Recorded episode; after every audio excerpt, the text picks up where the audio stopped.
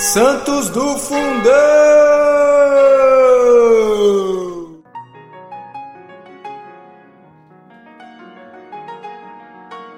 Olá, amados, olá, amadas, sejam bem-vindos a mais um Santo do Dia.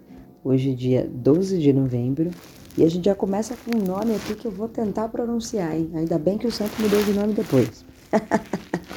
João Kuncevics. Nasceu em Vladimir, Ucrânia, no ano de 1580, numa família de ortodoxos cismáticos, ou seja, ligados à igreja bizantina e não à igreja romana. Com a mudança de vida, mudou também o nome para Josafá, pois era comerciante, até que, tocado pelo Espírito do Senhor, abraçou a fé católica e entrou para a Ordem de São Basílio.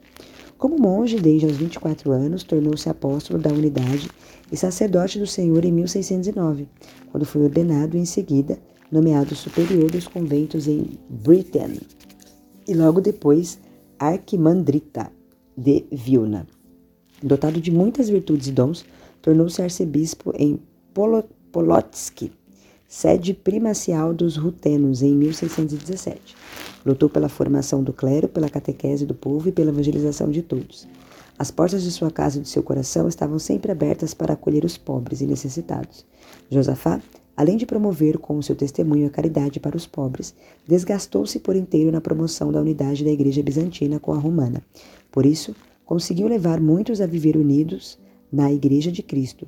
Os que entravam em comunhão com a Igreja Romana como Josafá, passaram a ser chamados de uniatas, ou seja, excluídos, e acusados de maus patriotas e apóstolos segundo os ortodoxos. Dedicou-se no trabalho de unificação das igrejas, buscando remover o cisma e reconduzir os hereges e cismáticos à união com a cátedra de São Pedro. Seu apostolado foi coroado com êxito, pois muitos hereges voltaram ao seio da igreja. Seu zelo pelas causas da igreja resultou em muitas perseguições, calúnias e oposições por parte dos cismáticos.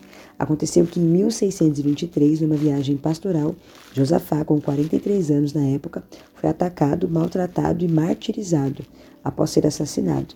São Josafá foi preso a um cão morto e lançado num rio. Nossa! Dessa forma entrou no céu, onde continua intercedendo pela unidade dos cristãos.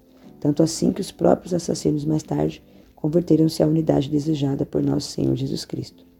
Reconhecido pela Igreja por suas virtudes heróicas e, sobretudo, pela santidade, se deu, é, desculpa, é, de seu martírio, São Josafá foi solenemente canonizado por Pio IX em 1867. Misericórdia, gente. São Josafá, rogai por nós, sobretudo nesses tempos difíceis, viu, de perseguição. Clamemos a intercessão de São Josafá.